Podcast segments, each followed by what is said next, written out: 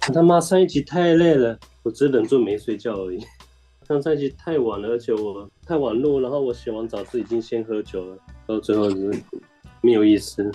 看，不然小孩，小孩应该很重要啊，结果都在发呆。但其实我们上一集不是聊小孩啊，我们是聊生小孩。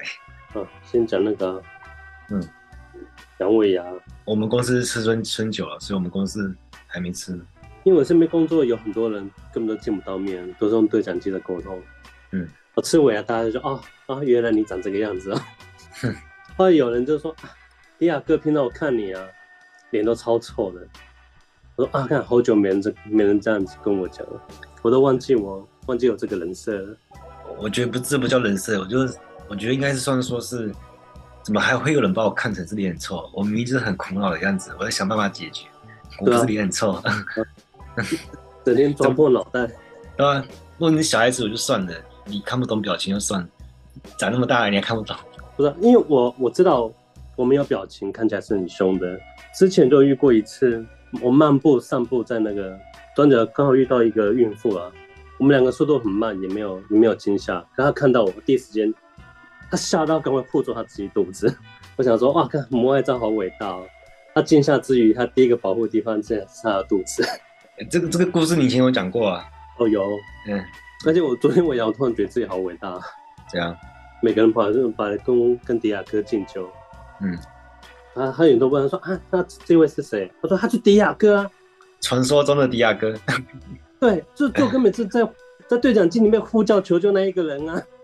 他说哦，原来是迪亚哥，失敬失敬，然后跟我敬酒。我说谢谢谢谢你帮我帮帮他们挡掉了很多灾难。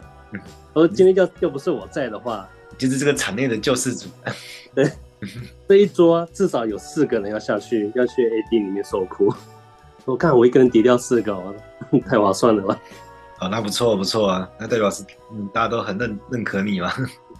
说现在不是做歌需要我，那原来其他人也是需要我，这是依赖链的，对不对？嗯，有人需要依赖你，那有人需要依赖依赖你。嗯，好，欢迎到今日哲学为你提供最新的哲学资讯，我是表示，我是第二哥。其实大部分的人都看到我就觉得我这个人很友善，但是又有少部分人他很怕我，觉得我很凶。可是我就想说，大部分人都觉得我很友善，那应该是你的问题吧？但我真的就是一个超级友善的人嘛。嗯。然后我从我从来也不会生气，然后我也不会摆脸色给人家看，然后我一定帮你一定帮到底。我一直搞不懂摆脸色到底是怎么回事。因为我就是无常性啊。既然我都是做无偿的事情，我干嘛给你摆脸色？嗯，就像是那个上个礼拜周末那个，我们公司有办签书会，我有去，我有去，其实我就是去支持，我也不是说我去帮忙。然后后来我去的时候，总编看到我，然后就请我拍照，因为拍拍拍，我觉得自己拍的还不错。然后结束隔天，因为其实那天那个礼拜礼拜六要补班嘛，然后礼拜天我又去参加签书会，然后礼拜一又来上班，结果感觉我是没在休假。然后总编看到我说：“哎，那个说你你就欠一下那个报加班这样子。”然后我就跟总编说：“不用不用不用，真的不用，因为我觉得我没做什么事了。这样签我觉得我不好意思，而且我做这个事情本来就是无偿性的。然后你现在给我定义，有点羞辱了我。但我没有讲出来啊，心里想而已。嗯，我听起来只是钱给的不够多而已。没有，你给再多的钱，我也觉得我也觉得很奇怪。我就我真的觉得我没做什么事啊，跟比其他的同事比起来，只是去那边拍拍照而已。我我没有觉得我做什么。”然后去给他们一点我的支持啊，然后我也是希望公司活动可以办得好。其实我觉得活动真的办得还不错，而且说一下业界的现象就是这样，其实其实办签书会大部分都只是为了给作者一个交代。办签书会基本上已经是亏钱，因为你卖卖不了几本书，你至少要卖五十本书，那个签书会才可能的算回本。你办一场大概要一万多块啊，嗯，听起来很便宜啊。你书可能卖不到十本。啊，你就是宣传的，你还要回本？我也不想宣传，你知道吗？我不想花那个钱。可是你不花这个钱的话，作者会觉得说你没有用心在帮我行销。都很照，现在很多作者很很注重这个，因为现在出书很多，他已经不是书了，他根本就是一个名片，你知道？我需要作家这个头衔，他其实就是名片。有时候遇到一些很麻烦的作者，那我编辑就就作者会一直干预，然后编辑都很想叫作者滚一边去啊，那书都是我在写。哎、不是所有作者都这样子，但是我们现在比较常接触到的作者都是这样子，就是把它当成一个名片而已。哦，我我现在觉得说，其实现在人真的也不用写书了，因为时代变了。像我录节目也可以，我不一定要写书啊。想后来想想，写作真的很像，就在自己制作一张名片。现在出一本书就是手刷两千本卖完才开始回本，之后卖了才是赚钱。所以你要出一本书，你就你要先确保自己可以卖到两千本，或者你就做着赔钱的打算。哦，两千本那很多，很多啊，因为你只要卖个几本书，你就可以上排行榜。啊，我想我们今天来聊聊一下五子登科里面我唯唯一有的东西，是你有吗？其实也不算我有啊，只是登记在我名下而已。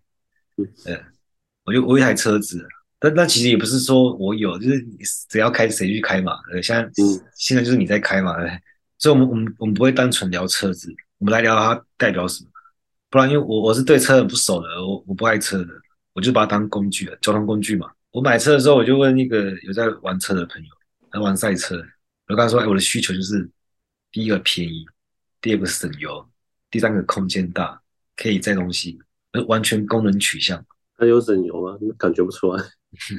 而且越丑越好，只要它便宜，丑没关系。可是车子其实就长那个样子嘛，几块玻璃加几个灯，四个轮子。是可以抽到哪里去？然后我朋友就跟我说：“你去买 Core Plus，但是啊是运动版。”我就直接去买，就跟市场买菜一样。而且我买完蛮满意这台车，它符合我的需求，省油，但我就觉得就是差了一点。那如果坏掉，我不知道买哪一台，我还会再买一台一模一样的。换个颜色好不好？然后可以换颜色。我路上看到一台绿色，好像还不错。但这是我第二第二台车，我第一台车是亲戚送我的，他是花两万块买下来。啊，快二十年的中古车，March 是有屁股的。它车况很糟很糟，那车况糟怎样？我路边停一晚而已，我隔天去牵车，还贴一堆小广告，人家还以为是报废车。因为我开到后来，它真的很像报废车。因为最基本一开始就是音响会先坏，会破音，但还你还是可以听啊。而且它还是插卡卡带的。然后我还把家里全部以前全部的卡带都放在车上。那我第一次我就插第一个录音带，它就卡住了。永远就只能听这一卷，是马歇尔吗？对对对对，马歇尔也是这样子。但是过没多久，因为它也坏掉了，但是还可以听广播。可是声音越来越破，越来越破。然后后来没办法，我就只能用手机放歌，然后开到最大声。可是这样就不能开窗，开车窗，一开车窗，你手机就听不到。不过后来车窗也坏了，不是，它是冷气坏掉，你一定要开车窗。对对对，可是车窗也坏了，它它不是完全坏掉，它是看心情坏掉。哎，你其实你要按很久，然后就是它可以下来。但是你又不能不不按，因为车没有冷气，很热。然后车窗下来之后，你回去停车，你又要开始祈祷说他赶快上来，然后你就按按按按按搞很久。对，但是你又不能不开车窗嘛，所以我车上都会准备最大瓶的矿泉水。真的非常热，然后椅垫也不透风，冬天就没差，夏天很闷受不了。我每个朋友在我车上都一直流汗，啊，因为我是比较早有车的嘛，他们也没得选。然后在车上，我们的上衣全部脱掉，一直流汗，一直灌水。我以前好像讲过吧，我刚拿到这台车的时候。我就跟一群朋友，我说一起跑到车上拍一张照片，啊拍张照片，我们车顶就已经鈑金就凹进去。有一个朋友，就飞利浦啊，他下车的时候就往我后车厢那边跳下去，啊，跳一下，我那个后车厢是打不开的。然后之后就要从后座椅背掀开放东西，然后其他的打打很不顺啊，然后他油门补也没有力啊，刹车你都要预判，然后方向盘也不正，轮胎也都磨光的，灯也爱亮不亮的，然后后照镜被撞被撞断的，我还用那个强力胶带缠一缠粘回去。路边停车，你知道，一倒车的话，它就会自己熄火。可是这这些都是其次，你这这些都还是其次的。我还是照开好几年，我也开了五年。最后开的那段日子是引擎盖会一直冒烟，它水箱坏了，变成我还一直补水，然后所以我车上变两瓶水，一瓶我喝，一瓶给车喝。然后后来补水的间隔越来越短，越来越短，越来越短，我就变很常去跟一般民宅去借水来加。然后你要开水箱也是很刺激啊，你一开那个蒸汽就喷出来，里面水容易沸滚。还有各种问题啊，电瓶也有问题。我等红灯的时候就很惨，突然熄火。停车熄火还好啊，你等红灯熄火，运气好你可以绿灯前你就可以发动，那运气不好你就卡在路上。因为我我被训练到速度非常快，我可以把所有的故障都原因排除一遍。我还以为你是训练到你可以预判他等一下要干嘛。我后来我后来可以了，我最后觉得我把车当工具，但他就把我当玩具了，整天在搞我。可是就算这样子，我还是很喜欢那台车，虽然它整台破破烂烂，但是很有感情，有革命情感。就实事求是的说，我开车技术算蛮好的，但我觉得很大一部分是被这台车训练出来的。你看，我从来没有发生过车祸，我只有发生过那种小擦撞，我没有发生过车祸。哎，我不知道炫耀或鼓励技术很好就可以不顾安全，我反而是因为我开车很注重安全，所以我才没出过车祸。因为就像车子本身有很多问题，我都是一直想把问题解决而已。那熄火要怎么解决嘛？没电要找人来接电什么？但是你路上总是会有意外，就有人突然要插进来时的时候，快要发生车祸的时候，我反应都很快，我就会直接把方向盘打打到底，插到他们去。因为那时候刹车已经来不及了，我我这样顶多就是小插撞，不然就可以闪掉，就把那个伤害降到最小，对不对？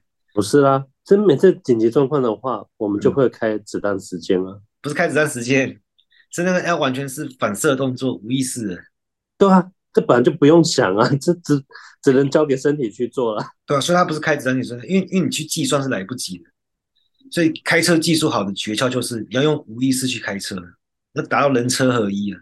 那与工具结合，有些人开车技术不好，就是因为他没办法进入无意识，这真的是蛮看个人的。因为有些人是他很聪明，我认识很聪明的人，但他就是不会开车。他可以计算什么方向盘要打几度，油门要踩多少。那真的要开车的时候，你要进入无意识，你不能去算。然后技术好，另另外一部分就是停车嘛。我也是很会停车，我我每次停完车，我都会帮自己打分数。哎，这次停的不错。反正基本上就是你要一次进去，除非那个车位太窄，你真的太窄，你就要切两次。但我就想说，这次停的不够理想，就检讨一下两种停法嘛。你就是路边停车跟倒车入库。我家停车场就是倒车入库，那其实没问题。我倒车入库停的比路边停车好。那再来，我也很会找车位，可是这跟操作技术就没什么关系了。嗯，反正我那台老车最后一段日子，他他真的不行之后，我我其实我预感到了，因为我已经跟他很熟很熟了嘛。因为我本来是在高速公路上，我开开开，然后然后那我先下交流道，然后就，哎哎。然后慢慢的，他就自己就熄火了，我就滑到路边，然后就确认一下发布起来，然后所有故障排除做一遍，因为确认一下死亡时间，然后就打打电话叫拖车来。然后我附近刚好有认识的朋友，他有块空地，我就先把车拖到他家，然后在他家住一晚。我我在拖车上有跟司机聊天，聊一聊，他说他刚转行的，才做没多久，然后聊到后面他也算我比较平。隔天我就联我就联络人把那个要把车卖掉，我把它当废铁卖。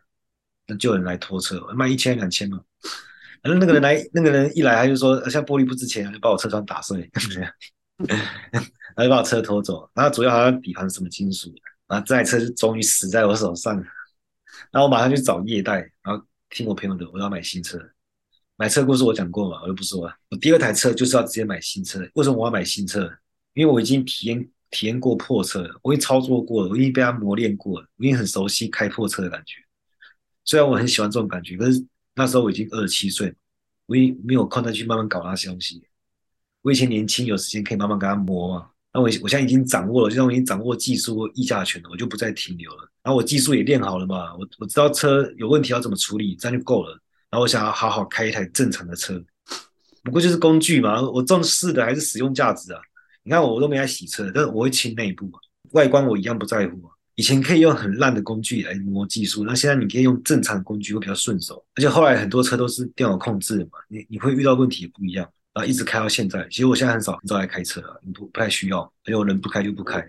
坐在北部吧就不会开车，除非你去外县市或者上山下海才会去开车。对了，但我也我也没什么在出门的，哎，而且我也没有很喜欢开车。老实说，我只是很喜欢送别人回家而已，但我没有很喜欢开车。你在台北开车会疯掉好不好？我这反而是我在这里，我才发现，看原来这里的人才是不会开车的人，完全无视交通规则，哎，太可怕了！搞不好没有新的交通规则，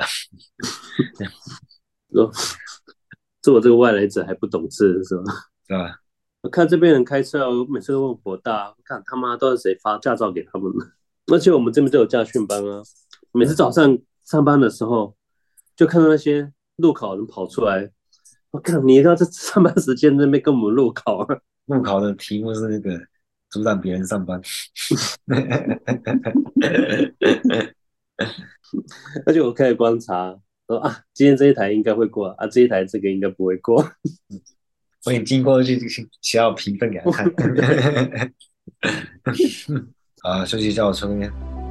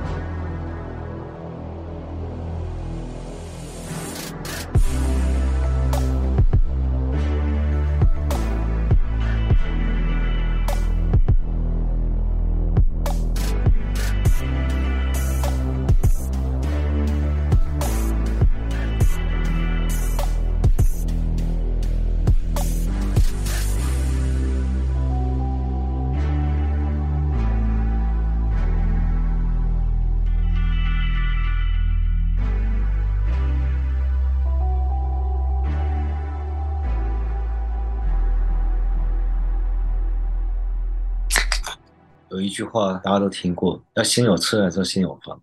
大家都说先有房嘛，对不对？这句话对不对？那当然是对的。你照资本逻辑，它当然是对的。你车一落地就折旧了，房子会是增值，房子本身不会增值，是土地在增值。所以他这句话就建议你先存头期款。你买了房子之后，等它增值，你转手卖掉，你不就有钱可以买车了？你爱买几台就买几台嘛。其实因为这种不劳而获的想法，因为你依靠增值性，你并没有付出嘛，并没有劳动生产，那最后导致我们社会受到高房价的所苦啊。因为连带很多经济影响，因为房价高，因为房子会被它当成抵押品去贷款嘛，它会回到市场做投资。那我今天先不讲这些了，我回到主题。总之，房子是拿来住，车子是拿来开的。你看，你看有钱人家的车库就是拿来收藏的嘛，它它不是拿来用的。我们不按照资本逻辑啊，因为车只是工具。我们用工具是为了力量，像我徒手拧螺丝拧不动嘛，很难拧。然后我们用扳手就会变得很轻松，有力量。那买车比买房容易多了，你有车就有力量，你有房子反而你背房贷，你受限很多。当然，其实你都可以都不要买，像我其实也可以都不买。那如果要买的话，就先买车，你要睡在车上都可以。我是怎样？好像是那一只哎、欸。嗯，我有一次那个晚餐找不到小黑，我就只好把我鸡腿带回家。带回宿舍，就喂我宿舍楼下的狗。然后看到我看他妈的，抓赛竟然是两只狗，两只好朋友。他说干他妈，他们一定要打架。然后当我们走过去啊，他刚好有一只就停下来了，他就发呆，他另外继继续往前走。我说哎，太好了，他们就有人落单了。我就把鸡腿那给那个是落单那个停下来那只狗，就他反应超级可爱的，他看一看，他看一看鸡腿，他就傻眼，嗯，然后他就犹豫。然后他抬头看那个已经离他远去那个伙伴，他说：“看他在犹豫，他要不要叫他叫他的好朋友回来。” 然后他转头看我，真的，一脸很为难的表情。哇，看这表情好棒哦！最后还是默默把机会叼走，心中动摇了一下。嗯，都喜欢看他们在那边挣扎。嗯，至少他有想。嗯，有些狗给他食物啊，他是嘿，整个脑中只剩下食物了，什么都不会思考。他说他是想都没想就给别人。肾 狗，那你有车，有车嘛，至少就是遮风避雨嘛。因为车的力量是什么？车的力量就是中介，这就是现实的力量。你 A 点到 B 点嘛，你有车，你就可以当两点之间的中介嘛，你就节省很多成本，节省很多力气了。它不只是生活资料，它同时也是生产资料。因为你失业，你再怎么惨，你有一台车，你就可以当司机了，不管是载人还是载货，你可以 A 点拉一批货，然后去 B 点卖嘛，它就是现实的力量。你紧急情况也可以像送人去医院啊，或是救灾的时候帮你载物资载人啊，或者送朋友回家都可以啊。像我一样嘛，我很常帮人家搬家，或是采买啊，或是聚餐喝酒就就不喝嘛，我负责送每个人回家。他有现实力量，他能他能组织团结人群，可以跟人产生连接。那你掌握生产资料，你拥有一台车嘛？那虽然这是资本主义的私有制，但是你不要照资本逻辑，开车不是只是为了赚钱的，真的。因为在澳洲有车的人，你知道，完全都是老大，对，有话语权。对，可是通常我们的坐朋友车去别的县市，啊，有些人会给你收那个油钱，嗯，啊，我当然也不会想什么了，说啊，他人家要就付啊。可是你想说，看我自己一定不可能，不可能给人家收这个这个钱，算这个钱，啊，算这个太太亏了吧？他说，你这油钱是多少钱？啊，你跟人家说，啊，人家心里要是不舒服的话。这不是很，这很吃亏，因为你有掌握这些力量，其实你就是变成你可以照顾别人嘛。那你还跟人家收钱，不就？哎，开车就不是为了赚钱嘛。但有些人是这把单直接像找车行，他靠行可以当司机，变成他当个体户，那他是为了资本增值。但你掌握这些力量，你应该是照顾别人。所以有有些人觉得自己没有力量，他没有钱，他没有要为社会做什么。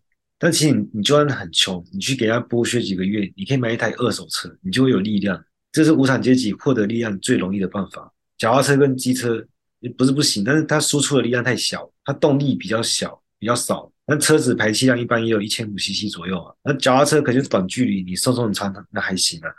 但是你要很强的现实力量，还是要一台车。你房子可以先用租的，但车子车子虽然可以睡，但不是长久之计嘛。你还是要一个安身立命的场所。我是说买车跟买房，你先选买车，因为买车是可以输出动力，但买房如果是炒房的话，它输出的是惰性。所以我，我建议是先租车，先租房再买车。那如果你有其他力量，你就可以不都不买啊。是你一无所有的时候，最容易获得力量就是就是买车。你你可以驾驭这台车，就相当于你有这台车的力量，你等于你升级了，你就像小兵升级成骑兵一样，像底层工人嘛，像你你有考到证照，你就可以在工厂开堆高机啊，你就升级了，而且这大部分都做得到嘛，又又不是什么很难的事情，考驾照又不用看学历，对，你不用什么特别专长啊，你都考得到。我考驾照是连家具班都没去嘛，我我就叫几个朋友建筑系的叫帮我空地划线，然后我自己去练，然后我用学习驾照，然后我就自己去监理所考，我虽然考了七次了，太多次了，那我还但我还是考到了，而且我是靠自己考到的。但是少部分人真的他没办法做到，就是其他就是我之前讲，他没办法进入无意识，他对开车不擅长，那就没办法。不是真的开车，你不要满脑子在那边计算计算，你这样嗯，太忙了，嗯。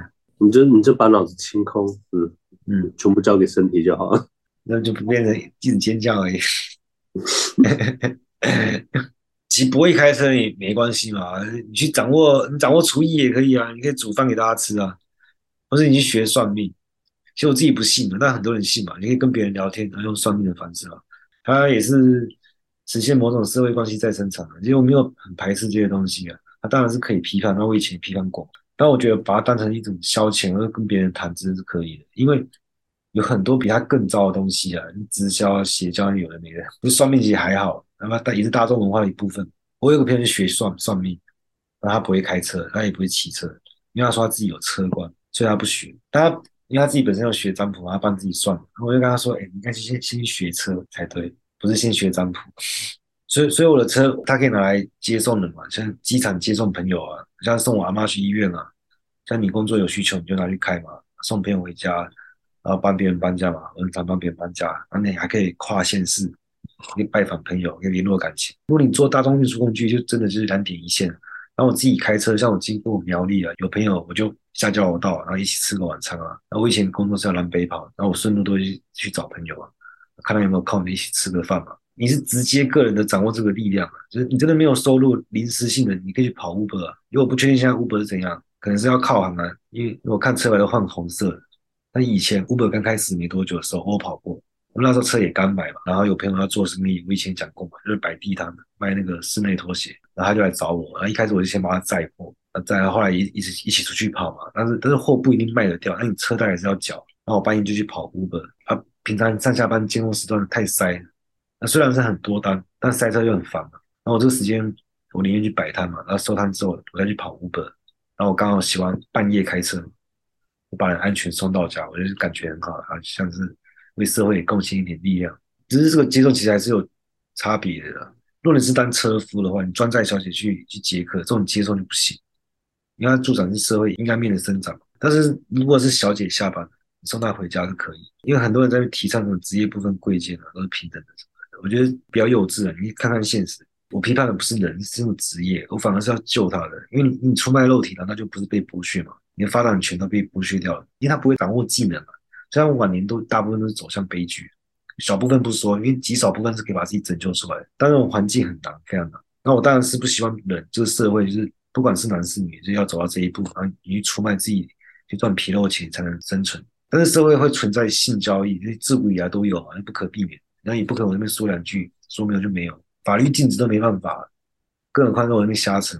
但至少我们不要去助长歪风，不要去送人去进火坑。但送他回家可以，要知道自己力量是要用在哪里。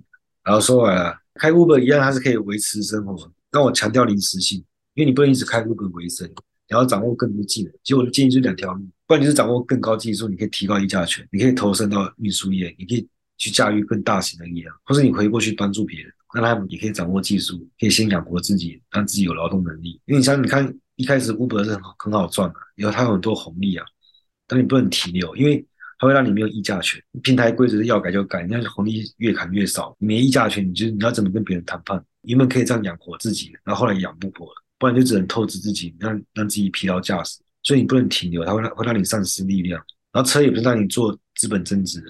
那你有好几台车啊，可以租给别人，或者是说开名车来赚点你自己，或者有像有钱人会养一堆古董车嘛，还要请人来顾接这些车。我我的车不是拿来这样用，因为我车就是拿来团结人的，去照顾人的，去帮助人的，所以我不洗车，但但我内部会清，就是因为我要载人啊。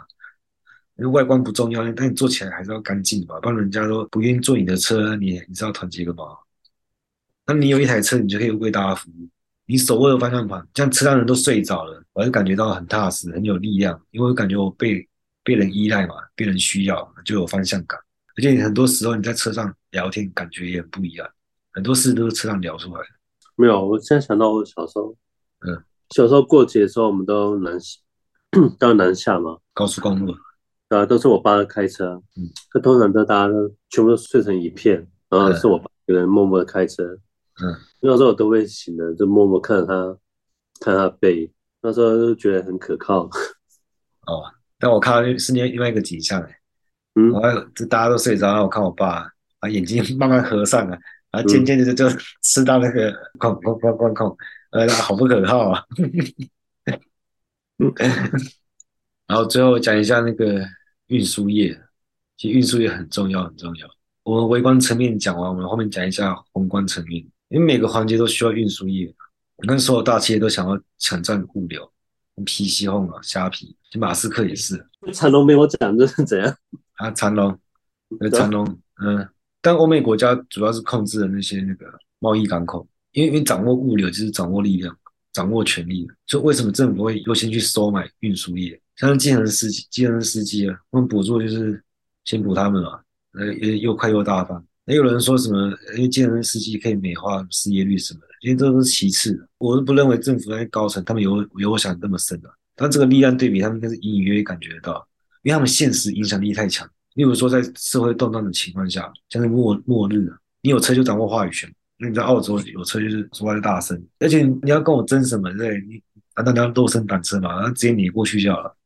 所以你集结五十台计程车，其实你就看把它看成一支小型军队，它是很有破坏力的，它可以冲撞嘛，它可以瘫痪交通，它比枪还好用，它就像低配版的坦克。而且你你要有枪在手上，你还是要需要有运输业才能送到你手上啊，所以运力比火力还强。你你看，计程车司机他技术门槛不高啊，然后人家他的技术上限也很低，他们收入其实不算低，也还有各种补助啊、减税啊，政府需要收买他们，应该是说是资产阶级要收买无产阶级，因为一个有车的无产阶级，而且他是作为跟生产资料结合起来，但是资产阶级就不敢剥削的太狠，因为他有车的无产阶级的劳动者是很有议价权，他是有力量、有谈判筹码，所以资产阶级会让步嘛，虽然还是会被剥削，但不会太狠。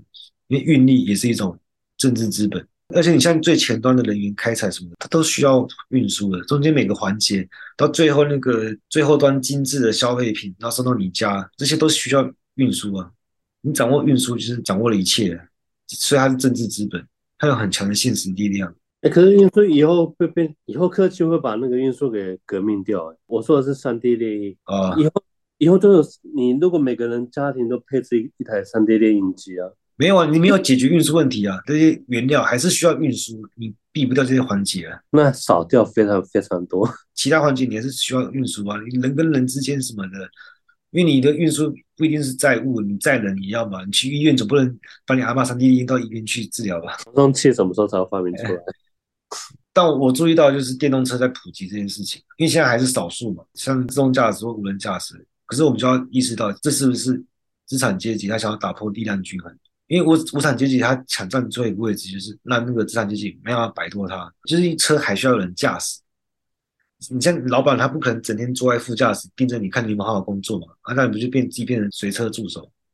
如果他会摆台车的话，他怎么看？每个行车记录器调出来看，那太累嘛。资本家就拿他们没办法，因为只有劳动者他有办法跟生产资料结合在一起，所以运输业劳动者议价权都很高。你看那个美国大卡车司机，他们工会力量都很强，然后资本家也会退让。然后他们收入都算蛮不错的，那也是重复性的无脑体力劳动啊，但收入就会比一般男女还高。而且他们他们自己就驾驶这台机器，只要有油，它就能转化很强大的力量。因为你有油就可以再去找油，但你你有油没车没有用，你车只要有一点油，你就可以比别人更快找到油。但是现在电动车它可以直接设定成说，我不让你充电，它甚至可以远端控制你，你要去哪就去哪。你说 发现发现嘛不听使唤？对啊，就是像金牌特务那样子啊。在无产阶级就丧失跟资产阶级形成均衡的力量，这是我们要去看到的。但是历史进步是无法阻挡的，所以在这之前，其实无产阶级也要掌握其他力量来跟资产阶级形成力量均衡，像是掌握磁暴嘛，它可以瘫痪电力配置什么。历史进步也是螺旋上升的阶级斗争。好，今天聊到这，拜拜。来，好，挂了，拜。